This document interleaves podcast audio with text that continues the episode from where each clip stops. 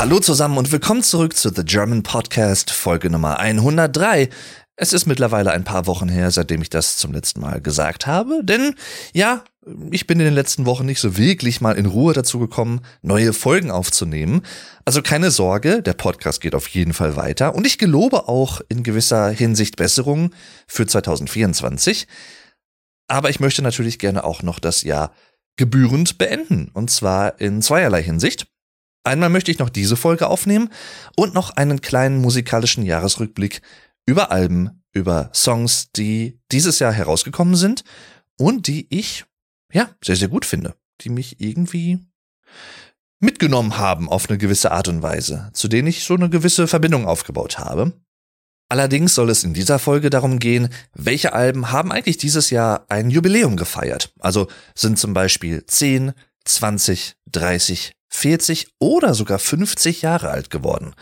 Einige von euch kennen das Format vielleicht schon aus dem letzten Jahr, da habe ich das auch schon so gemacht und ich meine 2021 auch. Jedenfalls, damit fahren wir jetzt fort und wir beginnen absteigend. Das heißt, das erste Jahr, über das wir sprechen, ist das Jahr 2013, also heute vor zehn Jahren im Prinzip.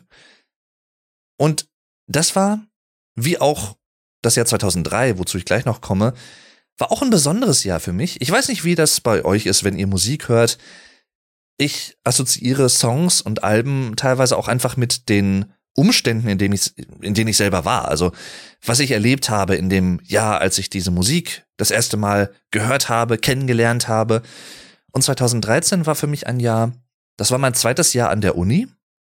Und es war ein sehr warmer Sommer. Daran kann ich mich noch dran erinnern. War insgesamt eigentlich ein echt schönes Jahr.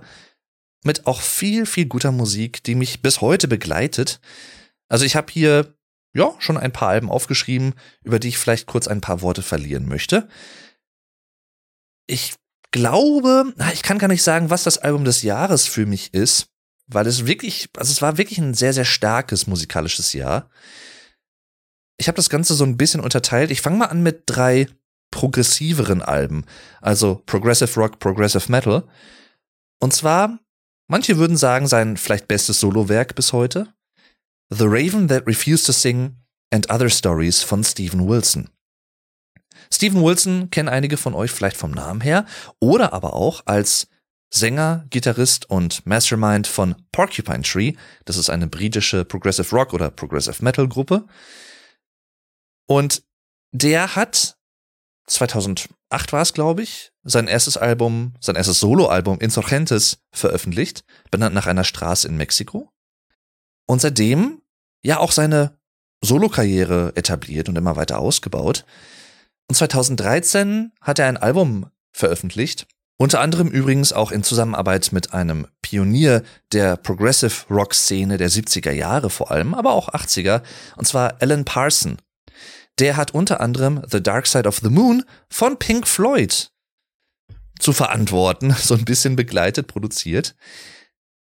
Dazu vielleicht auch später noch mal ein bisschen mehr. Schöne Parallele eigentlich. Jedenfalls The Raven That Refused to Sing and Other Stories ist ein Album auf den ersten Blick mit nur einer Handvoll Songs, die es aber durchaus in sich haben. Das Album ist stilistisch gesehen wirklich auch eine Hommage an den 70er Jahre Progressive Rock, also die Frühphase dieses Genres, wenn man so möchte. Viele Anleihen an Yes, viele jazzige Anleihen hier und da. Und alle Songs thematisieren eigentlich mehr oder weniger dasselbe. Es ist eine Art Konzeptalbum. Und zwar geht es um Geistergeschichten, Ghost Stories im Englischen, ganz nach Edgar Allan Poe zum Beispiel. Und jeder Song erzählt eine andere Geschichte und hat auch eine andere Moral.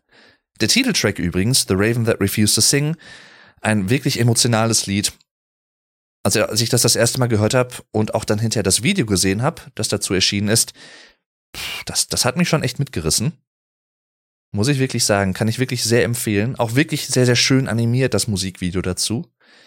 Sehr gefühlvoll alles gemacht. Eine sehr trockene Produktion. Also auch da wieder passend so ein bisschen ne, zu diesem typischen trockenen 70er Jahre Klang vieler Alben damals. Gerade auch im Schlagzeugbereich. Übrigens, kleine, ja, deutsche Zusammenarbeit in dem Sinne, eine deutsche Kollaboration mit Steven Wilson in Form von Marco Minnemann, einer der wahrscheinlich versatilsten, kreativsten Schlagzeuger der aktuellen Zeit, der in The Aristocrats mittlerweile eine eigene Band gefunden hat. Er hat zwischenzeitlich auch um, ja, ein paar Jahre zuvor, war es glaube ich 2010, 2011, hat er unter anderem auch für eine andere Band vorgespielt, um deren neuer Drummer zu werden, was letztendlich aber nicht geklappt hat, aber dazu komme ich jetzt gleich noch.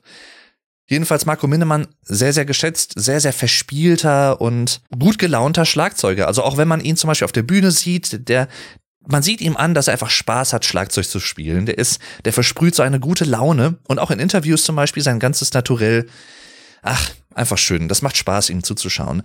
An der Gitarre übrigens Guthrie Govan, seines Zeichens auch Mitglied in The Aristocrats und auch einer der weltweit am meisten geschätzten Gitarristen. Er spielt mit viel Gefühl, kann aber auch shredden, also kann auch zum Beispiel sehr, sehr schnell sehr viele Noten spielen, wenn es sein muss. Aber er hat halt auch sehr, sehr viel Gefühl und sein, sein Phrasing ist halt sehr wiedererkennbar. Also, ne, wenn ihr Gitarristen kennt, die sich wirklich so ein bisschen mit verschiedenen anderen Gitarristen auseinandersetzen, spricht sie mal auf Guthrie Govan an. Es könnte gut sein, dass sie den Namen kennen. Und wenn sie ihn noch nicht kennen sollten, auch da empfehle ich euch, schaut euch gerne mal Videos an, wie er spielt. Er sieht übrigens optisch so ein bisschen aus mit so langen, zotteligen, krausen Haaren und einem Bart wie der ganz frühe Ian Anderson von Jethro Tull. Auch da wieder so eine kleine Progressive Rock Referenz, wenn man so möchte. Aber wie gesagt, insgesamt einfach ein wunderschönes Album. Von vorne bis hinten. Luminal, der erste Song zum Beispiel, auch total verspielt und jazzy und schön abtempo, geht gut nach vorne, macht einfach Spaß. Also wirklich ein sehr empfehlenswertes Album, das ich mir auch damals gegönnt habe als Artbook, also als Deluxe Edition. Denn das Cover zeigt einen Mond mit weit aufgerissenen Augen, so ein bisschen, ne, der Schrei mäßig. Das habe ich mir auch als T-Shirt geholt. Ich war damals auch auf der Tour 2013. Ich habe da einfach nur sehr gute Erinnerungen drin. Also meine erste große musikalische Empfehlung. Genauso übrigens wie ein weiteres progressives Album, und zwar Shrine of New Generation Slaves. Abgekürzt Songs von Riverside, einer polnischen Progressive Rock, Progressive Metal Band, die auf diesem Album wieder etwas ruhiger geworden sind im Verhältnis zum Vorgängerwerk, Anno Domini High Definition. Wirklich auch ein herausragendes Album von 2009, oder 2010 war es, glaube ich. Und hier ist es wieder ein bisschen rockiger geworden, ein bisschen ruhiger, auch wieder ein bisschen bluesiger, könnte man vielleicht sagen, wenn ich an so ein, zwei andere Songs denke. Auch sehr, sehr empfehlenswert, falls ihr auf solche Musik steht, ne? Progressive Musik, ein bisschen verspielter, ein bisschen kreativer, vielleicht auch ein bisschen vertrackter hier und da, aber nicht zu überkomplex oder zu verkopft oder so. Ganz und gar nicht. Das könnte man am ehesten noch der nächsten Band vorwerfen, die ja manchmal vielleicht so einen gewissen Hang dazu hat. Ich mag es tatsächlich auch sehr, aber 2013 war das Jahr für Dream Theater um ihr selbstbetiteltes Album zu veröffentlichen mit demselben Namen. Das zweite Album mit Mike Mangini am Schlagzeug und da komme ich jetzt nochmal drauf zurück auf Marco Minnemann, den ich vorhin erwähnt hatte. Denn der hatte 2010, ich meine, ich wäre es gewesen, nach dem Weggang des ursprünglichen originalen Schlagzeugers Mike Portnoy von Dream Theater, er hatte für die Band vorgespielt unter anderem, ne, neben anderen Schlagzeugern, die auch diesen Posten haben wollten. Das kann man auch heute noch sehen, da gibt's Videos zu, ist so eine kleine Dokumentation im Prinzip. Und letztendlich hat's dann aber nicht so ganz gepasst. Woran genau, weiß ich jetzt ehrlich gesagt gar nicht. Ich müsste man wahrscheinlich die Band fragen, ob er vielleicht so ein bisschen zu energiegeladen war auf der Bühne und so. Und man muss dazu sagen, gerade bei Dream Theater sind ja alle Musiker eigentlich herausragend. Also John Mayang zum Beispiel, der Bassist, was der da am Bass zaubert, das ist nicht von dieser Welt. John Petrucci natürlich an der Gitarre. Ja, also ne, ein Shredder vorm Herrn, der aber trotzdem auch einen Sinn für Melodik hat, was ich immer sehr geschätzt habe. Aber letztendlich ist es dann Mike Mangini geworden, ein Schlagzeugprofessor, wenn man so möchte. Und das ist in zweierlei Hinsicht eigentlich gemeint. Und zwar ist er wirklich ein Professor für das Schlagzeugspielen, also ein Musikprofessor an einer Uni in den USA. Und er hat, glaube ich, auch mehrere Rekorde aufgestellt für das schnellste Double Bass Spiel. Zumindest damals. Ich weiß nicht, ob das noch aktuell ist, aber so habe ich ihn damals dann auch das erste Mal wahrgenommen. Und er spielt halt auch schon sehr technisch, das muss man schon sagen. Nochmal eine ganze Ecke technischer als Mike Portnoy. Ein bisschen, also für, für mich persönlich, vielleicht ein bisschen kühler, ein bisschen technischer, ein bisschen steriler. Und nicht so groovig, nicht so verspielt wie Mike Portnoy. Der aber passenderweise dieses Jahr, 2023, zum Zeitpunkt der Aufnahme, wieder zur Band zurückgekehrt ist. Ja, nach 13 Jahren Abstinenz ist er wieder bei seinen alten Freunden sozusagen wieder eingestiegen, was mich persönlich wirklich sehr freut. Nichts gegen Mike Mangini natürlich, ich wünsche ihm alles Gute, aber ich fand immer, dass Mike Portnoy eigentlich stilistisch noch besser passte. Das harmonierte irgendwie noch mehr, da, da stimmte die Chemie irgendwie noch ein bisschen besser. Trotzdem, als Album durchaus solide. Ich würde nicht sagen, dass es das beste Dream Theater Album ist oder ich, oberes Mittelfeld würde ich fast sagen. Auch da gibt es viele coole Songs. The Looking Glass zum Beispiel ist einer meiner Lieblingssongs. Erinnert mich sehr von der Art her und vom Arrangement an Limelight von Rush. Rush ist ja sowieso eine große Inspirationsquelle für die Band. Was ich persönlich auch sehr sympathisch finde, weil ich mag Rush auch sehr. The Illumination Theory, das Epos des Albums, auch sehr, sehr lang, kommt für mich qualitativ leider nicht an The Count of Tuscany oder Octavarium an die beiden für mich persönlich Highlights der Band-Diskografie. Beides sehr lange Songs, aber wirklich sehr, sehr schön auf ihre Art und Weise. Und, ne, wie gesagt, The Illumination Theory auch überhaupt nicht schlecht und auch die ganzen anderen Songs, The Enigma Machine zum Beispiel, ein sehr, sehr geiles Instrumental, sehr verspielt, kann ich auch sehr empfehlen. Mir gefällt die Produktion auf anderen Alben noch ein bisschen besser, die ist noch ein bisschen klarer. Hier klingt es immer so ein bisschen muffled, so ein bisschen ja, als wenn da irgendwie so eine Decke drüber liegen würde an manchen Stellen. Finde ich ein bisschen schade. Aber trotzdem, wie gesagt, durchaus ein gutes Album, kann man sich anhören. Eine glasklare Produktion hingegen gibt es bei Opposites von Biffy Clyro. Ein Doppelalbum. Ich glaube, das wird, ich überlege gerade, das war, glaube ich, das erste Album der Band, was ich mir gekauft habe zum Veröffentlichungszeitpunkt, weil ich hatte die Band eigentlich, oh, ich glaube 2009, 2010 erst so richtig für mich entdeckt. Unter anderem durch den Song Who's Got a Match vom Album Puzzle von 2007. Puzzle war so damals das Umbruchsalbum von dem älteren Stil im Prinzip, der so ein bisschen roher, ungeschliffener war, noch progressiver, noch ein bisschen dissonanter hier und da, hin zu einem mehr ja, Mainstream-Stil, würde ich sagen, aber trotzdem immer noch verspielt. Was im Prinzip jetzt die letzten Alben eigentlich immer ausgezeichnet hat dann wurde ich so richtig zum Fan durch, ja, Opposites eigentlich, durch das Doppelalbum, was mir von vorne bis hinten einfach gut gefällt. Es sind viele Songs, man muss schon ein bisschen Zeit mitbringen, ein bisschen Geduld haben, aber es lohnt sich sehr. Also die Produktion ist glasklar, sehr crisp. Also auch gerade das Schlagzeug zum Beispiel, die ganzen also Hi-Hat und sowas alles, die ganzen Symbols, alles sehr klar im Mix vertreten. Sehr, sehr coole Banger da drauf. Allein der Opener zum Beispiel, Different People, wie der sich so langsam aufbaut mit einem, mit einer Orgel und dann so richtig seine Verspieltheit loslässt, macht einfach Spaß zu hören. Ich habe die Band damals auch live gesehen und auch live sind die eine absolute Wucht. Also sehr wild und sehr verspielt, sehr extrovertiert, sehr kreativ, macht einfach Spaß. Dasselbe kann ich übrigens auch behaupten für Fortress von Alter Bridge. Ein Album, was genauso wie Opposites eigentlich und The Raven That Refused to Sing and Other Stories für mich auch zu meinen All-Time Favorites zählt, bis heute. Ich muss auch leider sagen, dass für mich persönlich alles, was nach Fortress kam von Alter Bridge, zwar immer noch sehr, sehr gut ist. Also ich mag es auch sehr nach wie vor. Ich mag die Band immer noch sehr. Aber es kam leider nicht mehr so an die wirklich von vorne bis hinten die große Klasse von Fortress heran. Weil das wirklich einfach eine Zusammensetzung von hochklassigen Songs war. Also es hatte einfach eine Flow, so ein qualitativ gleichmäßig hochwertigen Flow von vorne bis hinten. Cry of Achilles zum Beispiel, der erste Song, fängt mit einer ja fast schon so einer spanischen Flamenco-Gitarre an, wo man schon denkt so, oh, was kommt denn jetzt? Und dann explodiert der Song halt total. Voll geil. Richtig, richtig super Opener. Und damit natürlich auch wieder willkommen zurück zum Song of the Episode, der Song der Folge. Und die Wahl fiel mir wirklich sehr, sehr schwer. Ich habe gerade noch mal meine Liste durchgeschaut. Was nehme ich denn jetzt als Lied für diese Folge? Ich könnte so viele nehmen. Ich glaube aber, ich wähle einen Song, den ich auch im Laufe der Folge erwähnt habe, kurz angesprochen habe, namentlich zumindest. Und zwar ist das der Opener des Albums Fortress von Alter Bridge aus dem Jahr 2013, Cry of Achilles.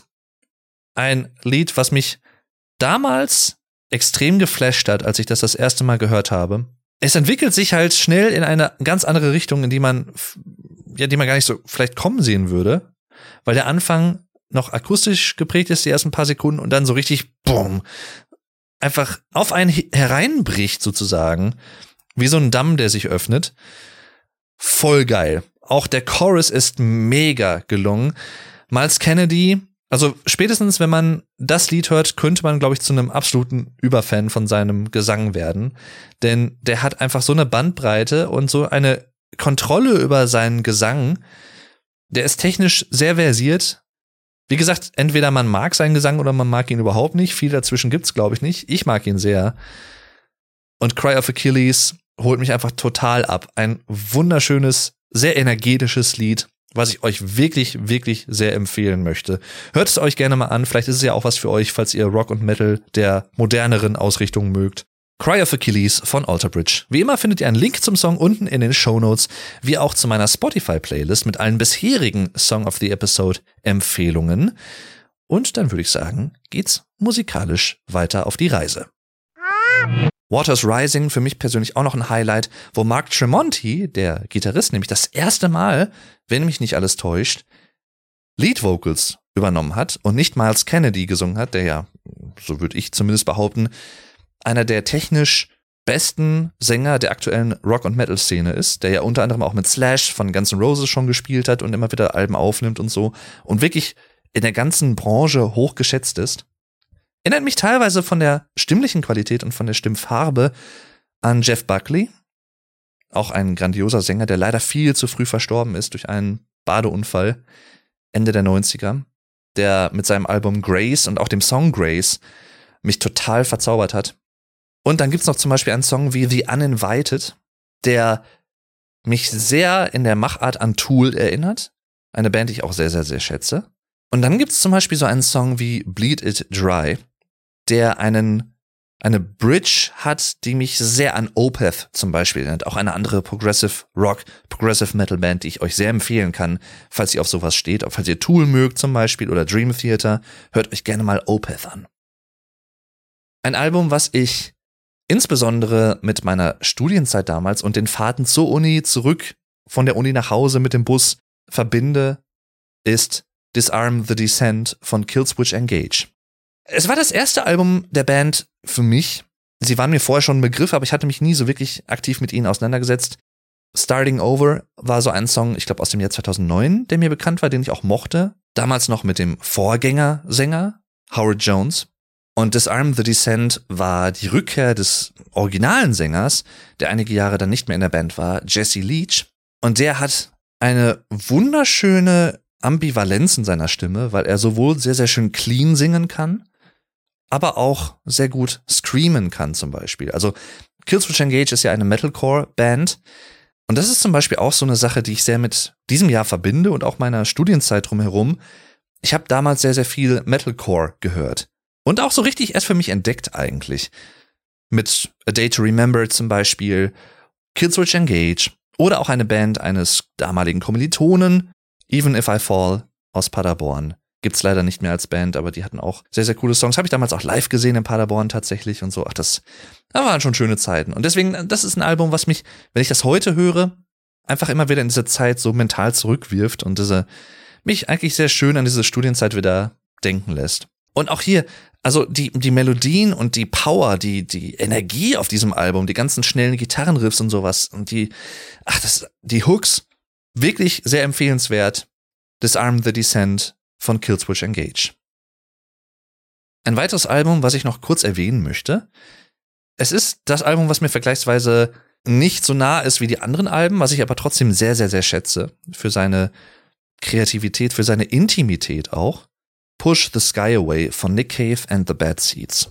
Nick Cave, ein Künstler, den ich sehr bewundere für seine Poetik, für seinen ja, ausdrucksstarken Gesang. Sehr tief und sehr ruhig irgendwo, aber ja. Jubilee Street ist zum Beispiel ein Song von diesem Album, der mich damals sehr gepackt hat, irgendwie aufgrund seiner sehr melancholischen, sehr düsteren Atmosphäre, könnte man fast sagen. Bei Nick Cave muss man eigentlich immer hauptsächlich auf die Lyrics achten, was bei mir meistens nicht so wirklich der Hauptfokus bei Musik ist, sondern eher immer etwas, was als zweites kommt. Deswegen habe ich vielleicht auch nicht so die Bindung zu, also die ultra enge Bindung zu vielen seiner Werke, aber musikalisch gibt's ja auch sehr, sehr viele schöne Songs drauf, sehr zerbrechlich auch teilweise, sehr fragil. Aber sehr, sehr, ja, schönes Kontrastprogramm zum Beispiel zu sowas wie Dream Theater, ne, das Album und auch die Band, oder Opposites von Biffy Clyro. Oder auch Fortress von Alter Bridge. Und jetzt versetzt euch zehn Jahre weiter zurück, in das Jahr 2003. Zum Zeitpunkt der Aufnahme, heute übrigens am 24.12.2023, also falls ihr das rechtzeitig hört, frohe Weihnachten, einen schönen Urlaub, schöne Urlaubstage und einen guten Rutsch ins neue Jahr. 2003 war ich zwölf Jahre alt. Und 2003 war gleichzeitig auch musikalisch betrachtet vielleicht mein wichtigstes Jahr, mein wichtigstes Lebensjahr sozusagen. Denn damals wurde der Grundstein für meinen bis heute andauernden Musikgeschmack gelegt, in mehrfacher Hinsicht eigentlich. Über ein Album, vielleicht das Album des Jahres für mich persönlich, habe ich schon eine ganz eigene Folge auch gemacht, könnt ihr euch gerne anhören, und zwar Meteora von Linkin Park. Das zweite Album der Band, nachdem sie mit Hybrid Theory aus dem Jahr 2000 einen gigantischen Erfolg gefeiert haben. Übrigens das Album, was bis heute im 21. Jahrhundert am meisten verkauft wurde weltweit, ist Hybrid Theory. Und Meteora hat sich auch multimillionenfach verkauft, also konnte wirklich an den Erfolg anknüpfen. Und das war damals, muss man sich ja auch immer vergegenwärtigen. Das war so immer noch so ein bisschen die Hochzeit eigentlich des New Metal, des neuen Metals sozusagen. Ein neuer Klang, der sehr viel aus Crossover-Elementen geschöpft hat, also in dem Fall zum Beispiel Rap und Hip-Hop mit Rock- und Metal-Gitarren und elektronischen Einflüssen verbunden hat. Der DJ-Kultur auch, ne, mit dem Scratching. Und ich hatte so ein Erweckungserlebnis. Wie gesagt, mehr dazu könnt ihr gerne in meiner Folge zu Meteora von Linkin Park hören.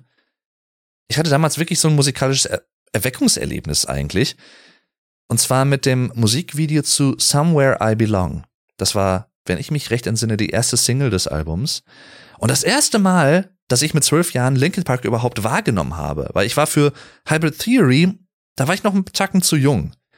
Das habe ich nicht so auf dem Radar gehabt.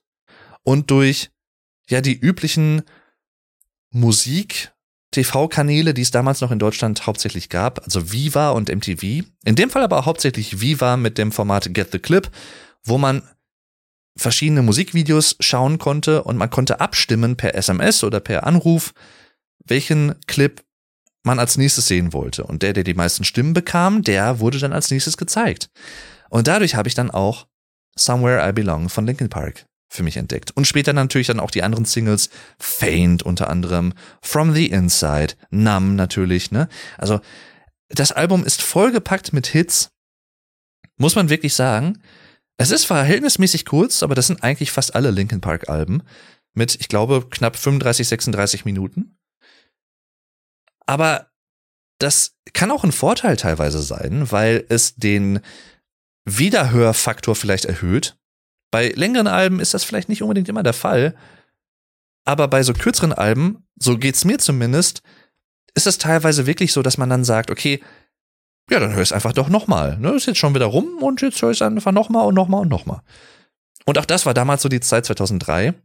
Auch mit anderen Alben, die ich gleich noch erwähnen werde. Die habe ich teilweise halt auch zum Beispiel nachts zum Einschlafen im Bett gehört. Auf meinem Discman wohlgemerkt. Ne? Damals Discman kennen einige von euch vielleicht noch oder die Jüngeren vielleicht nicht mehr. Ein portabler CD-Spieler, der so rund war wie eine CD, im Prinzip nicht viel größer. Und das war damals mein Ein und Alles. Das war halt auch noch die Zeit vor Social Media, vor den großen ja, den, den, den krassen, großen Veröffentlichungen, auch in technischer Hinsicht natürlich. Also später kam dann auch noch MP3-Player vermehrt auf, der iPod natürlich als Wegweiser dafür, auch in, viel so in die Zeit, plus minus. Hatte ich damals aber noch nicht, sondern da ging es wirklich los bei mir mit Discman. Und bis heute würde ich sagen, ist Meteora ein Album, was mich einfach immer wieder neu abholt.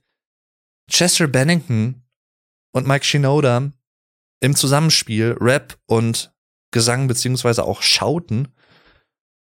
Ach, das, ja, und dann auch die Melodien, die, die, die ultra druckvolle Produktion, also diese Brick Wall aus Gitarren, aus verzerrten E-Gitarren, die sehr, sehr stark im Vordergrund stehen und dich einfach wirklich in den Sessel zurückdrücken, gefühlt. Das hat mich damals als Zwölfjähriger, muss man sich halt vergegenwärtigen. Ich kannte sowas halt noch nicht.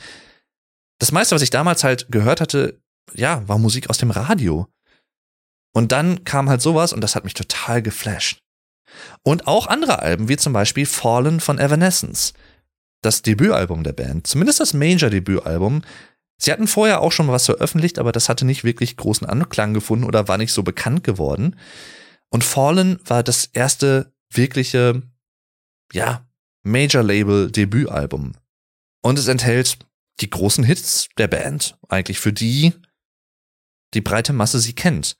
Bring Me to Life natürlich allen voran, aber auch Going Under oder Everybody's Fool, My Immortal.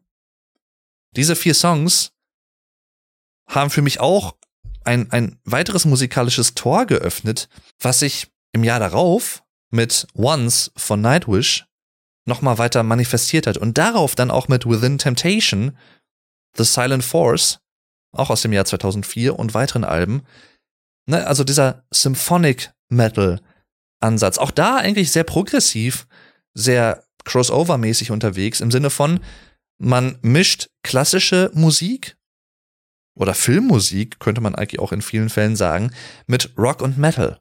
Und häufig auch mit Frauengesang natürlich. Und Evanescence war damals die erste Band für mich, die mir das überhaupt gezeigt hat, dass es das gibt. Also klar war mir klassische Musik ein Begriff und so, aber ich, wie gesagt, ich war zwölf Jahre alt. Und ich kannte sowas überhaupt nicht, dass man sowas überhaupt so mischen kann. Also so klassische Musik, irgendwie Streicher und ein Orchester und ein Chor mit harten, verzerrten E-Gitarren. Und gerade Bring Me to Life mit diesem sehr düsteren Musikvideo und dann auch Going Under und Everybody's Fool, alle sehr düstere Musikvideos, das hat mich total abgeholt damals. Also ich war jetzt nicht so ein Emo-Kiddy oder so, überhaupt nicht, ganz und gar nicht. Hat mich einfach gecatcht. Und ich finde es auch bis heute ein sehr, sehr gelungenes Album von vorne bis hinten. Also Linkin Park, Meteora und Evanescence Fallen sind, glaube ich, für mich, ich will es jetzt nicht zu hoch hängen, aber die beiden hauptmusikalischen Referenzalben meines Musikgeschmacks, weil sie halt beide Facetten so ein bisschen jedes auf seine Art, aber gleichzeitig dann doch beide verkörpern. Und zwar dieses Progressive, was ich bis heute so liebe. Dieses Verschmelzen von verschiedenen Stilen, sich nicht nur auf einen Stil festlegen, vielleicht sich auch gar nicht darum scheren, wie man seine eigene Musik nennt, sondern einfach das zu tun, worauf man Bock hat. Und das habe ich auch in vielen anderen Facetten übernommen in meinem Leben. Also alles, was ich mache, ist im Prinzip das, worauf ich Lust habe. Und wie das andere Leute bezeichnen, ob es jetzt irgendwelche Berufsbezeichnungen sind oder was weiß ich was, ist für mich relativ sekundär. Und auch musikalisch bin ich so aufgeschlossen. Mittlerweile, es gab auch ein paar Jahre, gerade in meiner Jugend, wo ich so ein bisschen engstirniger war. Aber ich glaube, das ist einfach normal, auch in dem Alter. Wo ich gesagt habe, nee, sowas höre ich nicht, sowas würde ich nie hören. Aber auch heute gibt's halt Songs zum Beispiel, irgendwelche Pop-Songs im Radio oder sowas wie Post Malone vielleicht als Beispiel oder Miley Cyrus oder Taylor Swift, die Songs auch im Mainstream-Radio haben, die mir einfach sehr gut gefallen. Chemical von Post Malone zum Beispiel ist für mich einer der Songs des Jahres. Ich mag das Lied total. Das ist ein Ohrwurm, schöne Melodien, die Botschaft dahinter auch und alles. Ich, ich, ne, also, aber vor ein paar Jahren wäre das halt noch anders gewesen. Da hätte ich gesagt, Taylor Swift, geh mir weg damit so, ne? Kommt mir nicht in den Gehörgang. Ach ja. Aber zurück zum Jahr 2003.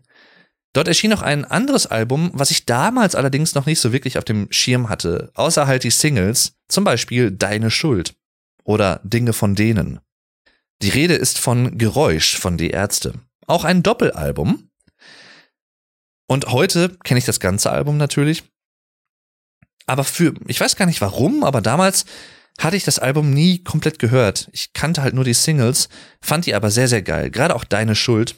Eine Botschaft übrigens, die das Lied vermittelt. Es ist nicht deine Schuld, dass die Welt ist, wie sie ist. Es wäre nur deine Schuld, wenn sie so bleibt. Also, um das jetzt mal ein bisschen flapsig und locker zu sagen, beweg deinen Arsch und tu was dafür, dass nicht irgendwelche, oder ich sag mal, die falschen Leute das Ruder übernehmen. Sei es in der Politik, sei es aber vielleicht auch ganz persönlich in deinem Leben. Sondern leb dein Leben selbst und triff eigene Entscheidungen und setz auf deinen eigenen Willen. Ja, also in dem Sinne, ja, auch irgendwo ein bisschen philosophisch, könnte man fast schon sagen, philosophische Ansätze. Und das hat mich damals, glaube ich, so richtig zum Ärzte-Fan auch gemacht, 2003. So richtig krass wurde ich das dann auch mit Jazz is Anders 2007. Da war ich 16. Und ja, aber das wird jetzt zu weit führen. Aber wie gesagt, die Ärzte-Geräusch aus dem Jahr 2003, auch im Nachhinein, gerade die Singles, waren für mich sehr, sehr wegweisend auch, was deutsche Musik auch anging, deutsche Rockmusik. Dann gibt's noch einige andere Alben, die ich kurz noch erwähnen möchte aus dem Jahr 2003, die ich auch, gerade auch nachträglich, erst viele Jahre später teilweise für mich entdeckt habe. 13th Step, das zweite Album von A Perfect Circle, da die, oder ist ja kein Nebenprojekt zu Tool, aber eine weitere Band von und mit Maynard James Keenan, sehr viel rockiger, ein bisschen ruhiger, ein bisschen melancholischer, ein bisschen mystischer, aber auch ein bisschen leicht progressiv angehaucht. Ich glaube für mich persönlich, das ist mein Lieblingsalbum von A Perfect Circle. Ich mag auch das erste und das dritte Album sehr, sehr gern. Also das erste Album Merde Nom aus dem Jahr 2000 und dann 2018 Eat the Elephant, ein sehr, sehr schönes Comeback-Album, auch mit sehr, sehr vielen coolen Songs. Aber 13th Step hat einfach so viele geile Songs. Weak and Powerless zum Beispiel. The News. Ah, das erste Lied, auch The Package, wie das sich langsam aufbaut und so und sehr nachdenklich wirkt und sehr, aber auch mitreißend dann hinterher. Also krass. Sehr, sehr empfehlenswertes Album. Gerade auch wenn ihr Tool-Fans seid oder auch den Gesang von Maynard James Keenan mögt, hört euch gerne mal 13th Step von A Perfect Circle an. The Long Road von Nickelback. Ja, Nickelback ist eine Band, die ich auch sehr mag, tatsächlich. Wie gesagt, ich halte auch nichts. Auch dazu habe ich eine ganz eigene Folge gemacht von Guilty Pleasures. Entweder man mag was und dann steht man auch dazu oder man mag es halt nicht und dann ist auch okay. Aber da so ein Geheimnis drum zu machen und ach nee und mh, hm, ich kann eigentlich nicht verraten, dass ich das mag, weil so, was würden andere Leute von mir denken und so. Ganz ehrlich, ist doch wurscht. Mag doch einfach das, was du magst, so. Und auch da, Nickelback, The Long Road, sehr knackige, knarzige, druckvolle Produktion. Der Opener, Flat on the Floor, ey, also schnell dich an, sag ich nur, ne? Der geht sofort gut nach vorne, sehr, sehr geiler Banger.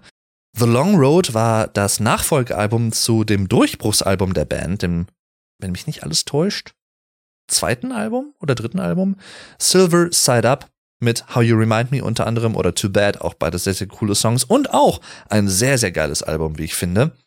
Auch vielleicht moderner Post-Grunge-Klassiker, könnte man sagen. Das ist ja gerade so die Frühphase von Nickelback sehr gewesen, sehr dominiert von diesem Post-Grunge-Sound. Und The Long Road war schon so ein bisschen erst, ein erster Schritt ein bisschen weg von diesem Stil, mehr zu Alternative Rock, Alternative Metal. Und gerade auch mit dem Nachfolgealbum dazu, All the Right Reasons aus dem Jahr 2005, was nochmal wesentlich knackiger und more, also noch so ein bisschen crisper produziert war, und auch da neuer Schlagzeuger, mehr Double Bass hier und da. Side of a Bullet, vielleicht der härteste Nickelback-Song aller Zeiten. Sehr metallisch. Ne? Es hat mehr so in diese Richtung dann geführt. Und The Long Road war auch so ein Umbruchsalbum, könnte man eigentlich fast sagen. Dann ein Album auch noch, das ich gar nicht so krass im Kopf habe als Komplettwerk, aber natürlich auch die Singles kenne. Hit That zum Beispiel oder Can't Get My Head Around You und zwar das Album Splinter von The Offspring. Auch eine Band, die ich damals, ja, zu dieser Zeit eigentlich mit Hit That so richtig kennengelernt habe. Und natürlich dann im Nachhinein auch noch viele weitere, ne, Pretty Fly for a White Guy und so weiter und so fort. Original Prankster. Und 2012 dann auch so richtig zum großen Fan des Albums Days Go By geworden bin, was auch eine knackige, schnelle, gute Produktion hat. Sehr, sehr geiles Album. Aber damals halt Splinter auch so ein bisschen so ein Wegweiser für mich in indirekter Art und Weise aber gewesen. Genauso wie Results May Vary von Limp Bizkit. Auch ein Album, was glaube ich vor allem durch einen Song auch weit über die Grenzen des New Metal hinweg die Band bekannter bei Leuten gemacht hat, und zwar das The Who Cover Behind Blue Eyes. Das war übrigens der Titelsong zum Film Gothica mit Halle Berry. Auch ein ziemlich ja, cooler Film, sehr solide eigentlich, sehr düster gemacht. Viele Leute wissen gar nicht, glaube ich, dass das ein Cover ist. Also Behind Blue Eyes ist kein originaler Song von Limp Bizkit, sondern ein Cover von The Who. Und auch wenn ich mich jetzt vielleicht unbeliebt mache, ganz ehrlich, ich finde das Cover von Limp Bizkit schon um einiges besser als das Original. Bisschen noch atmosphärischer, ein bisschen melancholischer, diese Akustikgitarre, ne, das Arrangement ist so ein bisschen anders, natürlich auch ein bisschen modernisiert worden. Und auch das zeigt eine ganz andere Seite von Limp Bizkit, die man vorher halt wirklich als, ja, knallharte New Metal Band kannte in erster Linie. Aber es gibt auf diesem Album natürlich auch viele andere Songs. Eat You Alive zum Beispiel hat mich damals sehr abgeholt. Auch ein geiler New Metal Song, der zusammen mit Linkin Park halt so, ja, Limp Bizkit damals und Korn, POD, ne, diese ganzen Bands aus der damaligen Zeit, die einfach eine gewisse Szene auch geprägt haben, eine Musikszene, eine gewisse, ein gewisses Genre auch nochmal. Auch zu diesem Zeitpunkt. Dir gefällt der German Podcast? Das freut mich natürlich sehr. Und wenn du möchtest, kannst du mich auch gerne auf patreon.com slash thegermanpodcast unterstützen. Und zwar mit nur 5 Euro im Monat. Im Gegenzug wirst du natürlich auch in jeder Folge als Unterstützer genannt. Außerdem hilft es immer sehr, den Podcast positiv zu bewerten. Also falls du das machen möchtest, kannst du das unter anderem auf Spotify, auf Apple und weiteren Plattformen tun. Vielen Dank auch dafür. Und dann auch noch ein Album, ja, man könnte vielleicht indirekt sagen, ein Teil eines Doppelalbums oder ein, ein, ein Teil eines Doppelalbum-Konzeptes. Und zwar spreche ich von Damnation von Opeth.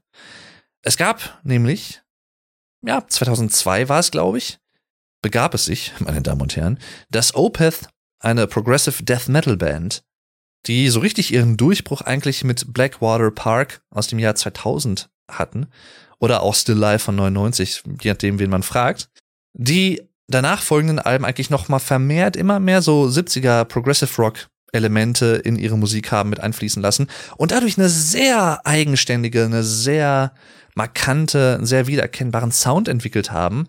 Also wirklich, man, nur wenn man das so erzählt, ich weiß nicht, wie es euch geht, aber wenn ihr die Band nicht kennt, ihr würdet wahrscheinlich auch sagen, wie kann das zusammenpassen? Also 70er Prog Rock und Death Metal. Aber es geht. Und Opeth haben das bewiesen. Opeth war damals eine sehr wegweisende Band innerhalb der Metal-Szene eigentlich, auch gerade in der progressiven Musikszene, die auch vielen anderen Bands bis heute den Weg geöffnet haben. Also alle Leute, die heute, weiß ich nicht, Ginger zum Beispiel feiern, ukrainische Band, ne? Pisces, ein sehr bekannter Song von denen, auf den auch sehr, sehr gerne auf YouTube reagiert wird von verschiedenen Leuten.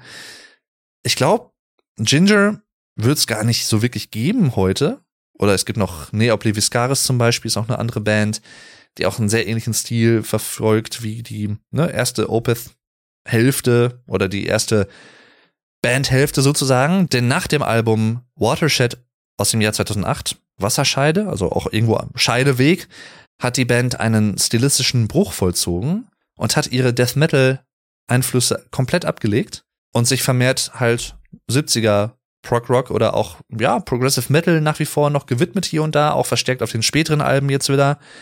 Aber ohne die Growls, sondern nur mit Clean Gesang. Auch eine Phase, die ich sehr, sehr mag. Und 2002, um darauf zurückzukommen, ein Jahr ne, vor dem Al Albumjahr, um das es jetzt gerade geht, haben Opeth Deliverance veröffentlicht, den Nachfolger von ihrem Durchbruchsalbum Blackwater Park, was übrigens auch von Stephen Wilson produziert wurde, den ich ja vorhin ganz zu Beginn als allerersten schon erwähnt habe hier, ne, mit The Raven That Refused to Sing. Und 2002 kam Deliverance raus, das Nachfolgewerk. Ein Album nur mit harten Songs. Und die Idee von Michael Orkerfeld, das ist das Mastermind, Gitarrist und Sänger der Band und Hauptsongwriter, Die Idee war eigentlich, so eine Art, ja, Doppelalbum zu veröffentlichen, aber letztendlich hat man sich dann dazu entschieden, die zweigeteilt rauszuhauen.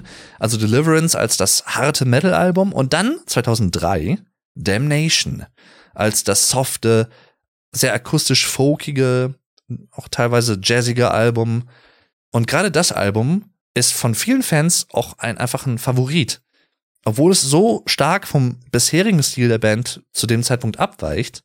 Und das muss man auch erstmal schaffen, finde ich, als Band. Ich meine, es würde auf der, es würde eigentlich offensichtlich sein und es würde mich auch nicht verwundern, wenn Die Hard Fans, also so wirklich die Ultra-Fans, gesagt hätten, nee, was ist das denn?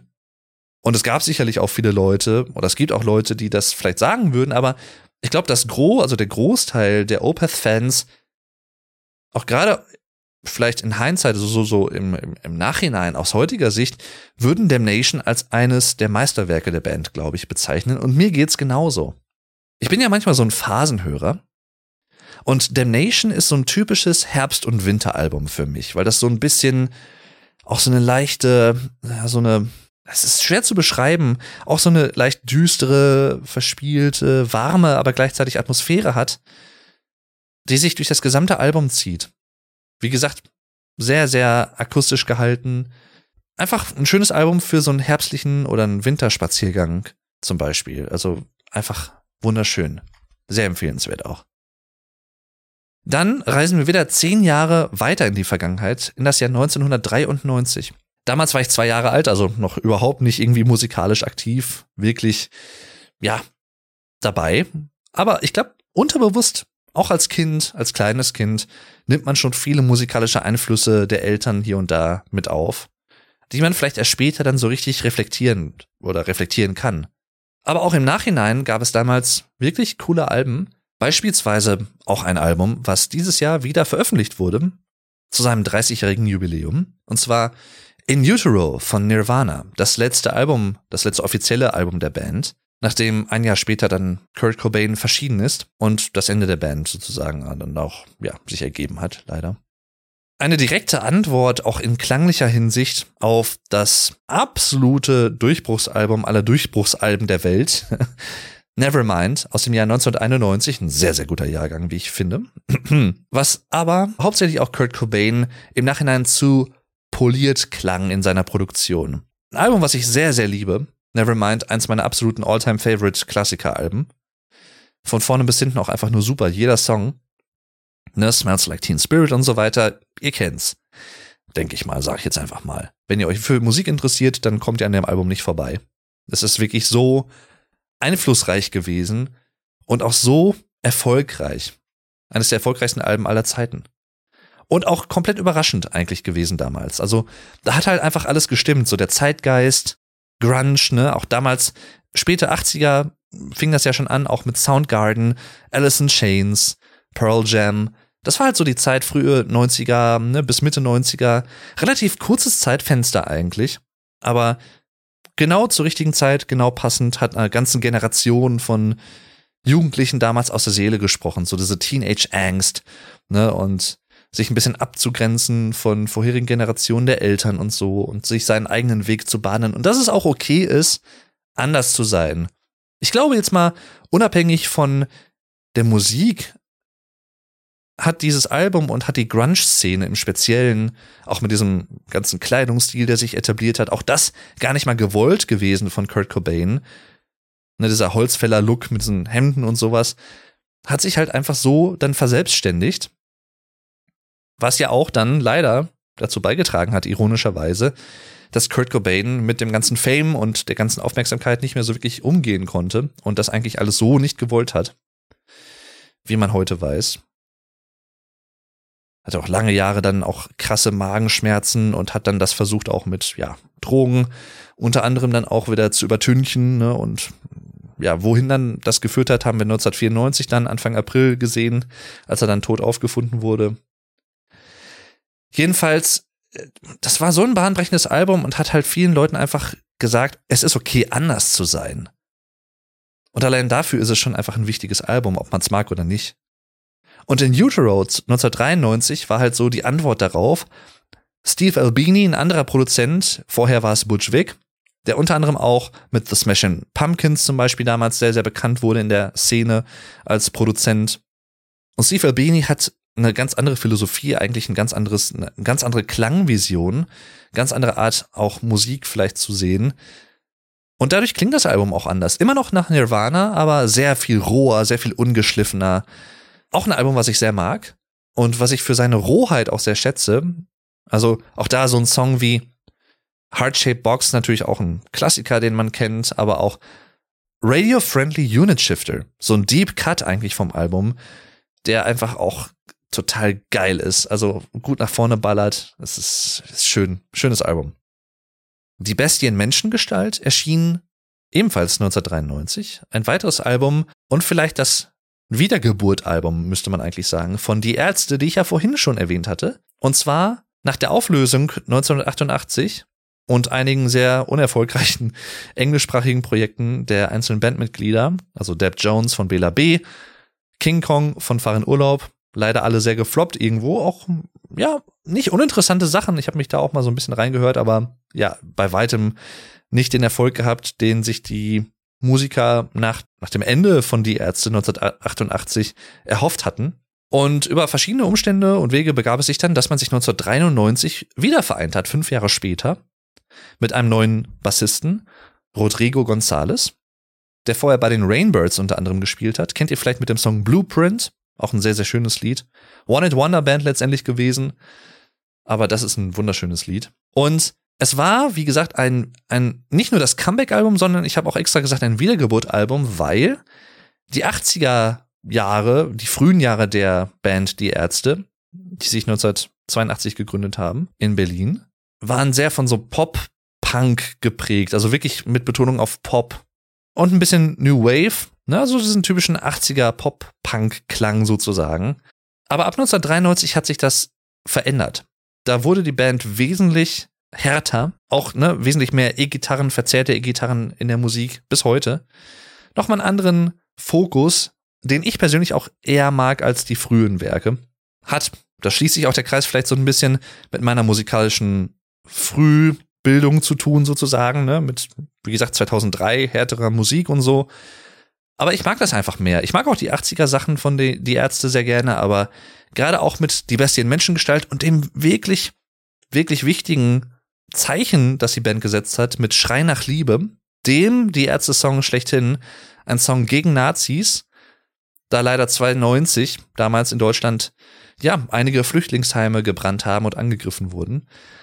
Und da ein Zeichen gegen Nazis zu setzen, war einfach wichtig. Und es ist ein Song, der bis heute seine Wirkung nicht verfehlt und nicht hoch genug geschätzt werden kann, finde ich. Dann ein Debütalbum einer Band, die sich seitdem auch stilistisch sehr verändert hat.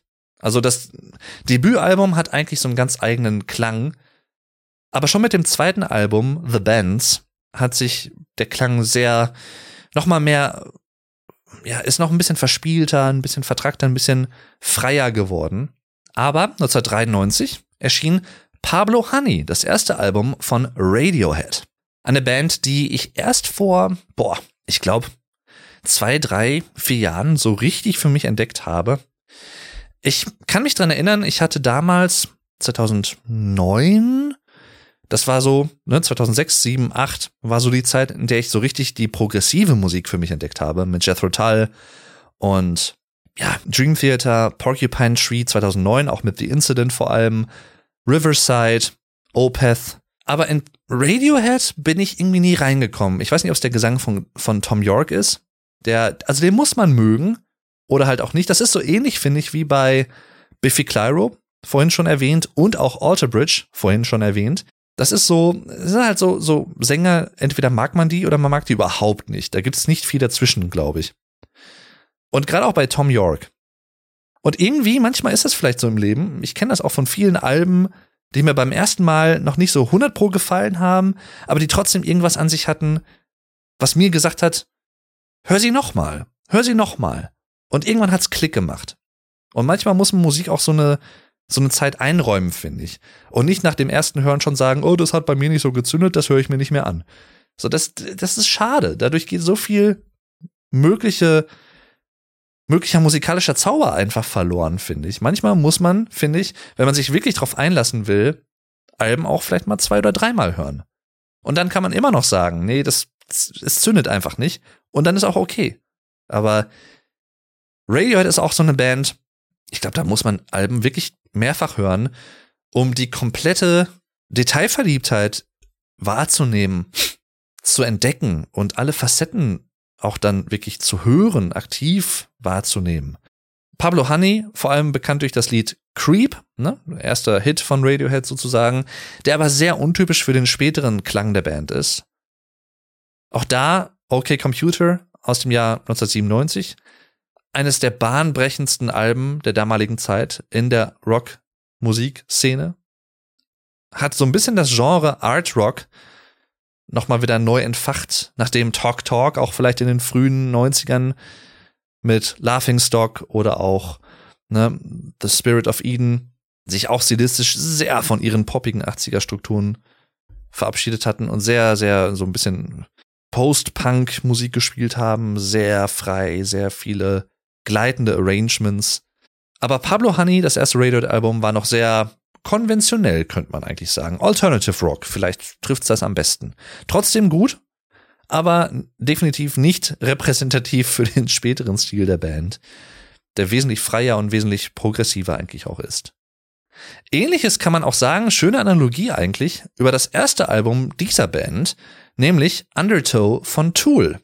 1993, es gab vorher schon eine EP, Opiate, aber 1993 mit Undertow kam das erste Album der Band raus, was schon so ein bisschen den Grundstein für den allgemeinen Klang, diesen druckvollen, sehr rhythmusbasierten Klang, groovebasierten Klang gelegt hat. Ja, also auch verschiedene Songs wie Sober zum Beispiel, der erste größere, bekanntere Song der Band. Ja, auch ein Album, was ich mag, aber definitiv ist nicht mein Lieblingstour-Album. Dafür ist es mir dann doch auch ein bisschen also ich, ich drück's anders aus. Die anderen Alben, die begeistern mich mehr durch ihre Einzigartigkeit, durch ihren Wiedererkennungswert. Dieses Album hat das noch nicht so stark und die Band hat auch ihren Klang damals, glaube ich, noch nicht so ganz hundertprozentig gefunden gehabt. Auch da das Nachfolgewerk Anima aus dem Jahr 1996 ist so eine Art Übergangsalbum hin zu dem Stil, der dann später mit Lateralis, 10.000 Days und Fear Inoculum zementiert wurde dieser Progressive Metal Stil, wie gesagt, sehr rhythmusorientiert, sehr mit mystischen Rhythmen hier und da, afrikanischen Rhythmen teilweise auch im Schlagzeugbereich von Danny Carey und Justin Chancellor, dem, dem, dem Bassisten, Adam Jones, dem Gitarristen und natürlich Maynard James Keenan am Gesang. Ne, das, das hat sich damals alles dann noch nicht so hundertprozentig gefestigt gehabt. Die Strukturen und teilweise auch die, die Zugänglichkeit ist noch ein bisschen mehr gegeben, finde ich, auf Undertow als auf späteren Alben. Aber trotzdem auch wirklich, wirklich ein sehr, sehr, sehr gutes Einstandswerk. Also auch da sofort diese Produktion sehr druckvoll, sehr knar knarzig eigentlich im positiven Sinne. Und auch Maynard John, ne, der hat halt direkt da auch schon gesanglich hervorgestochen. Also wow. Wirklich auch sehr empfehlenswert. Dann reisen wir in das Jahr 1983 in einem Land vor meiner Zeit, da war ich noch nicht geboren. Da war auch noch, wurde auch, glaube ich, noch gar nicht an mich gedacht. Dort erschien nicht das erste Album einer Band, sondern das letzte Album einer Band. Aber das hat es nochmal richtig in sich gehabt, und zwar Synchronicity von The Police. Auch eine Band, die ich für mich so richtig erst vor oh, fünf, sechs Jahren oder na, vier, fünf Jahren entdeckt habe. Ich habe mir dann während meiner Ausbildung war das, die komplette Diskografie durchgehört von vorne bis hin und bin so richtig zum Fan geworden. Also ich hatte so eine richtig krasse The Police Phase, wo ich nur Sting und seine Kumpanen gehört habe. Ne? Andy Summers, Andy Summers an, an der Gitarre und Stuart Copeland am Schlagzeug. Und dann habe ich später herausgefunden, eigentlich wurde mir es in die Wiege gelegt, in meine Kindheit schon gelegt, dass ich irgendwann ein The Police Fan werden würde, denn ja, auch interessante Kombination. Stuart Copeland, nachdem The Police sich aufgelöst hatten, ne, frühe 80er, Mitte 80er, und Sting, am ne, Bassist und Sänger der Band, dann auch seine Solokarriere erfolgreich etablieren konnte. Stuart Copeland hat sich dann hervorgetan mit dem Arrangement und der Komposition von teilweise auch klassischer Musik für Orchester und so, aber auch mit dem Soundtrack eines meiner absoluten Lieblingsvideospiele, und zwar Spyro the Dragon. Spyro 1, 2, 3 und 4 hat er, glaube ich, zu verantworten, wenn mich nicht alles täuscht. Und das sind einfach so prägende Spiele für mich gewesen, auch die Musik dieser Spiele vor allem auch. Und da wusste ich halt aber auch noch nicht, dass das der Schlagzeuger von The Police ist, der das gemacht hat. Das hat mich total geflasht im Nachhinein. Und das hat mich, glaube ich, auch so ein bisschen nochmal vermehrt dazu gebracht, mich mit der Band zu beschäftigen. Und irgendwie, ich glaube, es war Walking on the Moon, der Song. Nicht auf diesem Album Synchronicity vertreten, aber den ich irgendwie aufgeschnappt hatte auf Spotify oder so und der mich irgendwie gehuckt hat. Und dann dachte ich mir, nee, jetzt komm, jetzt hörst du dir wirklich mal The Police an und nimmst dir mal die Zeit und entdeckst diese Band mal für dich. Und was soll ich sagen? Eigentlich hatte die Band nur eine Existenzphase von fünf, sechs Jahren, wenn man das mal so sieht. Aber in diesen fünf, sechs Jahren hat sie so viele wirklich hochklassige, hochwertige Alben veröffentlicht. Das hat, glaube ich, kaum eine andere Band in dieser kurzen Zeit so geschafft. Und auch hier auf Synchronicity, auf dem letzten Album der Band, wo sich schon anbahnte, dass das Verhältnis zwischen den Leuten immer ein bisschen komplizierter geworden ist, ne? Und auch Sting so ein bisschen so auf seine Solo-Karriere auch schon geschielt hat, soweit ich das weiß, hat man noch mal wirklich krasse Songs rausgehauen. Synchronicity 2 zum Beispiel, sehr, sehr geil. Und die erfolgreichste Single aller Zeiten, wenn mich nicht alles täuscht, Every Breath You Take. Das kennt jedes Kind. Das ist ein Song gewesen, der auf dem letzten The Police Album erschienen ist.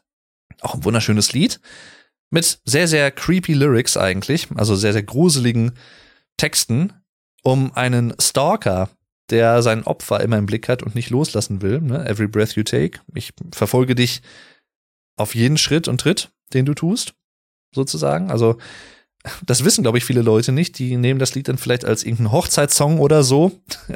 Finde ich immer lustig, weil, ne, wenn man dann mal auf die Texte achtet, weiß ich nicht. Ja, atmosphärisch vielleicht schon, aber textlich jetzt nicht so das Liebeslied. Also nicht in einer positiven Art und Weise. Aber egal. Von vorne bis hinten auch ein super schönes Album mit einem sehr kuriosen Song, muss ich allerdings dazu sagen, und zwar Mother der fällt so ein bisschen raus. Es ist so ein totales, verqueres, eigentlich fast schon wirklich gruseliges Lied, weil das halt so ein, ja, so, so, so ein Spaßsong eigentlich fast schon ist, der aber sehr, sehr gruselig und sehr, sehr dissonant irgendwie klingt. Also, wow. Dann gab es auch noch viele andere Alben, die ich ganz kurz nur erwähnen möchte, weil ich da auch die sehr schätze, aber als Gesamtwerk nicht so ganz noch nicht ganz greifen kann. Da muss ich mich eigentlich noch mal mehr mit beschäftigen. Und zwar das erste Album von Metallica, Kill 'Em All. Sofort einen Weg geebnet für den Erfolg der Band eigentlich. Und dann noch mit, später mit fortgesetzt mit Ride the Lightning, Master of Puppets and Justice for All. Und natürlich dem Black Album. Auch ja, ein super Jahrgang erschienen 1991. Ja. Billy Idol mit dem Album Rebel Yell. Auch da der Titelsong und viele andere White Wedding, ne, das ist ach, einfach geile Songs. Unter anderem und auch The Hurting von Tears for Fears. Wahrscheinlich die 80er Pop-Band. Die prototypische 80er Popband mit Talk Talk zusammen, It's My Life und so, ne? Aber Tears for Fears, Shout kennt ihr, Everybody Wants to Rule the World. Beide Songs, die nicht auf diesem ersten Album der Band erschienen sind, aber auf diesem Album gibt es zum Beispiel das Lied Pale Shelter. Und wenn mich nicht alles täuscht, ist auf diesem Album auch Mad World, kennt ihr. Mad World. Wurde auch vielfach gecovert, aber im Original von Tears for Fears. Ja, sehr, sehr geile, sehr gefühlige Band, sehr, sehr smoother Gesang auch. Also kann ich euch wirklich sehr empfehlen. Dann kommen wir auch schon zum letzten Jahrzehnt, was ich gerne erwähnen möchte, und zwar dem Jahr 1973. Das ist jetzt, muss man sich in den Kopf tun, das ist 50 Jahre her. Aber gerade dieses Jahr war ein extrem, extrem, extrem starkes musikalisches Jahr.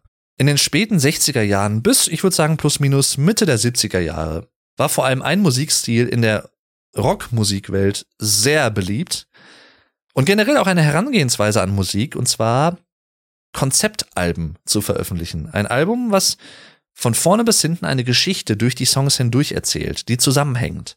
Und die Hochphase des Progressive Rock. Manche würden sagen, ne, in den späten 60ern mit Pink Floyd und vor allem auch mit King Crimson in The Court of the Crimson King aus dem Jahr 1969 begründet. Aber viele Bands aus der damaligen Zeit, aus den späten 60ern hatten auch in den frühen 70ern eigentlich mit ihre größten Erfolge, kann man eigentlich sagen. Und da möchte ich vor allem drei nennen. Und zwar eine Band, die ich vorhin schon angemerkt habe, Pink Floyd, The Dark Side of the Moon. Ein Album aus dem Jahr 1973, heute 50 Jahre alt, das für viele andere Bands, gerade auch im Rock-Bereich, aber vielleicht auch bei vielen Metal-Bands hier und da, heute modern Progressive Rock, Progressive Metal Bands immer wieder als Inspirationsquelle zitiert wird, weil es einfach ein bahnbrechendes Album war. Und auch nicht nur das, sondern auch ikonografisch. Also das Cover mit diesem Prisma, kennt ihr, ne, von links fällt ein Lichtstrahl in das Prisma und rechts kommen die gebündelten einzelnen Farben des Regenbogens sozusagen wieder heraus. So ikonisch, sehr simpel, aber sehr schön eigentlich irgendwie. Und definitiv bis heute das erfolgreichste Album der Band, zusammen mit dem Nachfolgewerk Wish You Were Here aus dem Jahr 1975.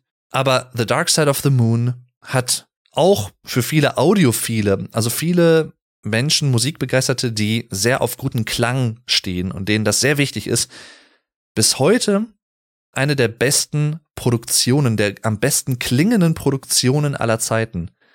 Und das muss man sich mal vor Augen führen für die damalige Zeit. Ne? Alan Parsons, der das damals halt dann auch ermöglicht hat als Tontechniker. Also ein sehr cineastisches Album, was weit über die Musik selbst hinausgeht, die Band, denn es wurden auch viele verschiedene wie sie in so einem Hörspiel eigentlich fast schon, könnte man heute sagen, so einem Hörbuch, so klangliche weitere Elemente, also Musik konkret, wie das auch heißt, eingebaut. Also sowas wie zum Beispiel On the Run, ne, da gibt's auch am Anfang so, so den Sound von einer Frau, die mit Stöckelschuhen irgendwie wegläuft und immer schneller wird, ne, vor irgendwas wegläuft, augenscheinlich oder ohrenscheinlich, ihr versteht, was ich meine. Oder halt auch Time, mit einer Schar an Uhren, die auf einmal anfangen zu läuten, ganz zu Beginn. Money, ein Song, der beginnt mit einem Rhythmus, der sich aus dem Klang verschiedener Kassensysteme oder verschiedener Facetten eines Kassensystems speist. Also einer manuellen Kasse sozusagen, die sich öffnet, ne, die Schublade mit dem Geld und das macht einen gewissen Klang und dieses Katsching-Geräusch, was jeder eigentlich erkennt. Das wurde damals halt alles mit eingebaut und generell die Vision dieses Albums ist, pff, das, das gab's so in dem Ausmaß vorher, glaube ich, noch nicht. Das war das erste Album, was wirklich so eine klangliche Bandbreite, einen klanglichen Kosmos eröffnet hat. Also deswegen, es kann nicht hoch genug geschätzt werden, finde ich. Und auch zu Recht bis heute eines der wegweisendsten Musikalben aller Zeiten. Ist halt einfach so. Muss man so sagen. Kann ich jetzt nicht unbedingt behaupten für A Passion Play von Jethro Tull.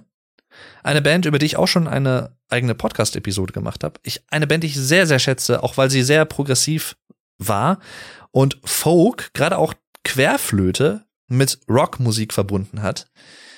Gerade die 70er Jahre, ne, Jethro Tull hat in jedem Jahr ein neues Album rausgehauen. Das muss man sich auch heute mal vorstellen. Das Album der Band leider für mich, wo ich nicht so wirklich einen Zugang finde. Ich habe zu nahezu allen anderen Alben der Band ein sehr inniges Verhältnis. Aber A Passion Play ist für mich einfach ein Tacken zu überambitioniert, ein bisschen zu überdreht und auch ein bisschen zu verquer. Da gibt's nicht so viele so, so Hooks oder Melodien, die mich catchen. Und es war auch ein bisschen ein experimentelles Album der Band. Auch wieder ein Antwortalbum auf das Vorgängerwerk Thick as a Brick. Ein englisches Sprichwort für, ne, der ist dumm wie Sack Reis. Ein perfektes Album von vorne bis hinten, ein Meisterwerk sondergleichen. Was eigentlich aber als Parodiealbum gedacht war auf viele andere progressive Alben der damaligen Zeit. Also es war so ein bisschen tongue in cheek, so ein bisschen, haha, wir machen uns über euch lustig, weil ihr euch so ernst nehmt und wir machen jetzt ein Progressive Rock Album, was sich überhaupt nicht ernst nimmt, was angeblich, war natürlich nicht so, Lyrics enthält von einem achtjährigen Poeten, der bei einem Poesiewettbewerb mitmachen wollte. Und darauf basierte Thick as a Brick aus 72. Und das war so ein Erfolg für die Band, was eigentlich ironisch ist, weil sie wollten es ja eigentlich als Parodiealbum auf diesen Stil machen. Und der Passion Play war dann aber der ernstere Nachfolger, der wirklich so ein bisschen, glaube ich, gedacht war als, ja, aber wenn wir das wirklich ernsthaft machen wollen, Progressive Rock, dann machen wir das so.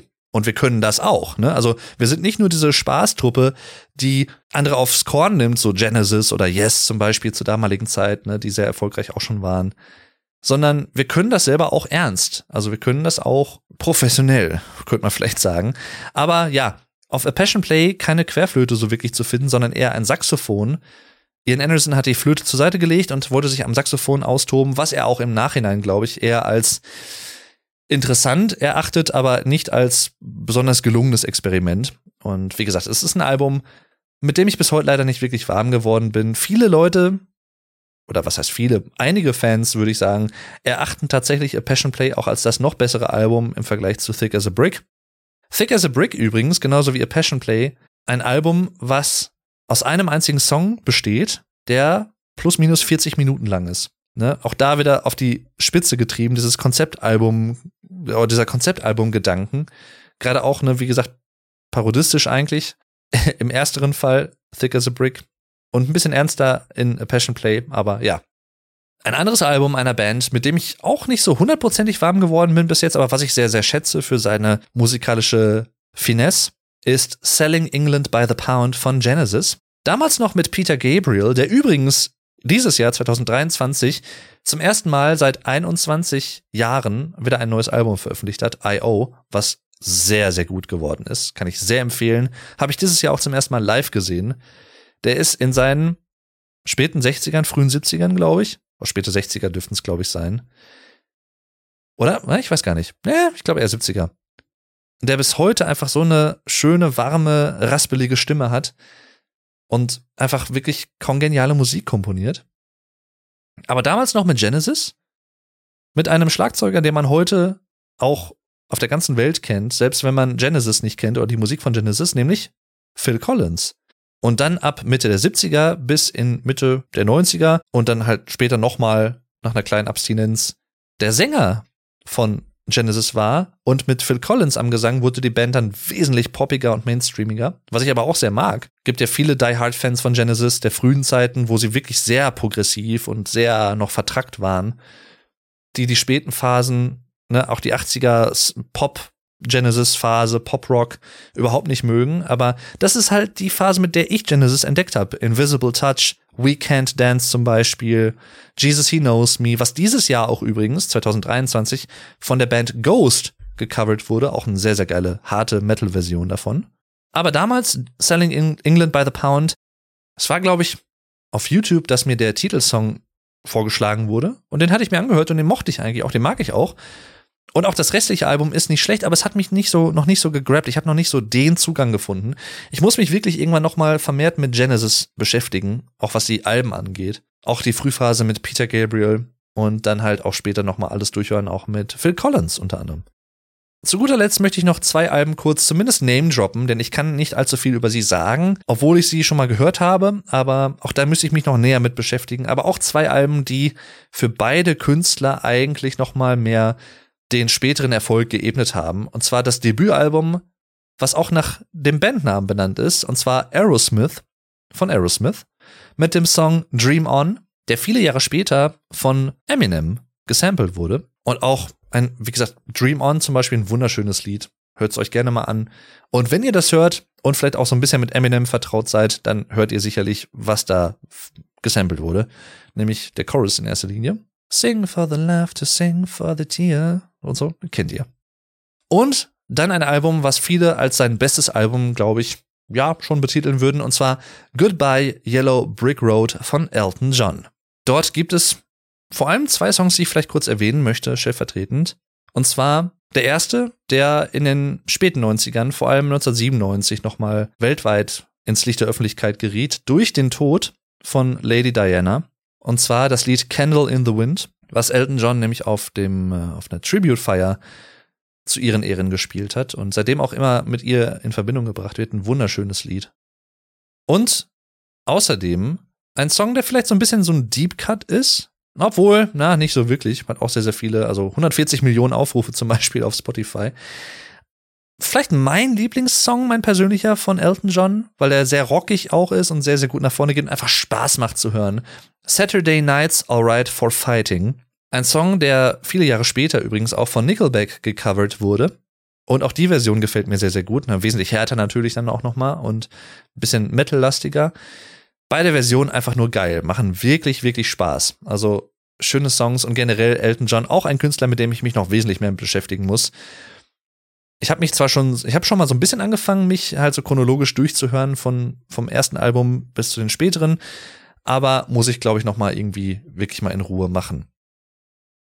Ja, das ist eigentlich so mein Rückblick auf die letzten 50 Jahre, also beziehungsweise auf Alben, die dieses Jahr 2023 zum Zeitpunkt der Aufnahme 10, 20, 30, 40 oder 50 Jahre alt geworden sind. Viele Alben dabei, die für mich eine sehr hohe Bedeutung haben. Viele Künstler dabei, die ich wirklich sehr wertschätzen kann und die ich euch auch wirklich sehr ans Herz legen möchte. Also falls ihr wirklich auch selbst musikalisch aufgeschlossen seid und gerne auch mal neue Musik und neu, nicht nur im Sinne von aktuell, sondern neu auch im Sinne von ältere Musik vielleicht für euch entdecken möchtet, hört einfach gerne mal in diese Alben rein. Ich versuche euch unten mal in den Show Notes Spotify-Links zu den Alben zur Verfügung zu stellen, soweit das möglich ist.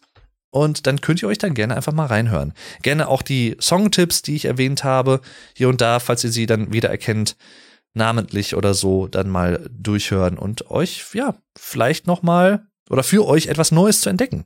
Würde mich freuen auf jeden Fall. Danke bis hierhin fürs Zuhören und wie immer der Hinweis noch an euch, ihr könnt den Podcast gerne auch bewerten und ihr könnt den Podcast auch unterstützen auf patreon.com slash the German Podcast. Also macht's gut und tschüss, euer Dave.